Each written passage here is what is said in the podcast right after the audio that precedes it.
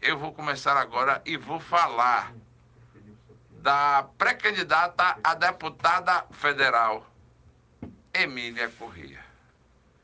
Emília Corrêa, que é defensora pública, radialista, esteve sempre empenhada em busca de uma melhor qualidade de vida do povo de Aracaju, foi eleita vereadora, não deixou de atuar como vereadora,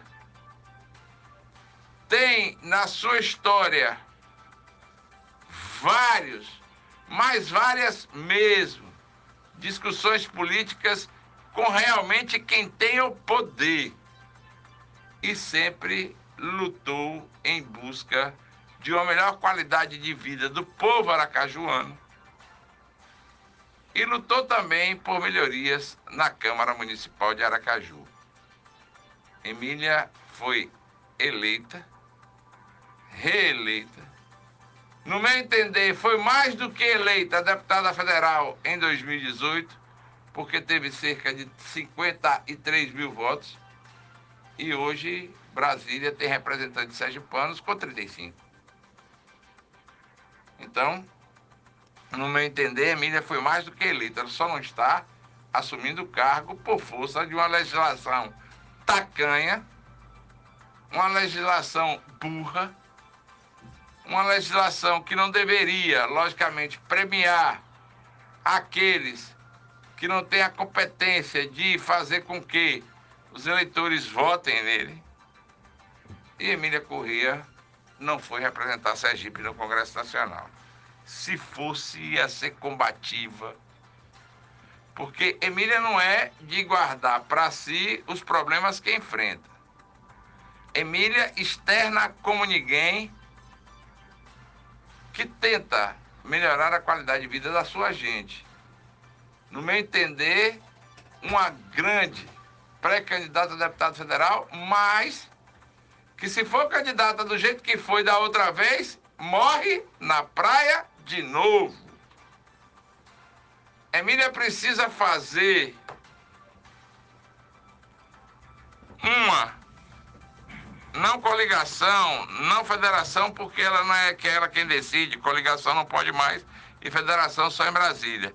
Mas Emília precisa, logicamente, não ter só a cabeça da chapa, que é ela que tem cerca de, teve cerca de 50 mil votos não deve repetir essa votação, mas deve ser muito bem votada. Mas se não tiver o corpo, ou seja, se não tiver o candidato a deputado federal B, que tenha 25 a 30 mil votos, se não tiver o candidato a deputado federal C, que tenha de 15 a 20 mil votos, e não forme pelo menos de 95 a 100 mil votos, Emília e a sua coligação e os seus amigos e os seus aliados não irão fazer um deputado federal sequer.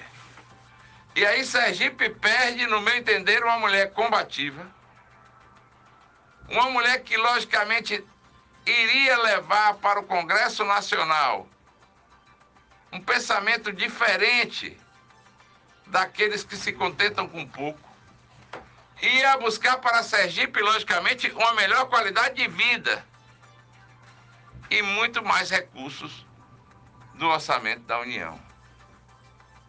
Porque, inclusive, o orçamento secreto continua, viu? E continua valendo, e continua sendo aí distribuído, e continua sendo feito por todo mundo. Mas, voltando a Emília Corrêa, Emília tem a oportunidade ímpar Logicamente, depois de amargar uma derrota que dói no coração de qualquer um, Emília tem a possibilidade de se juntar aos bons e, logicamente, fazer uma eleição aonde pelo menos possam se eleger pelo menos um ou pelo menos uma vinculada à coligação que Emília deverá, logicamente, estar.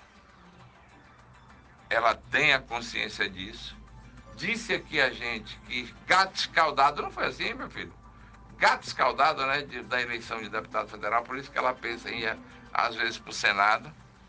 mas espero que Emília Corrêa possa ter a inteligência e a tranquilidade necessária para formar com ela oito nomes que possibilitem pelo menos a eleição de um deles para a Câmara Federal.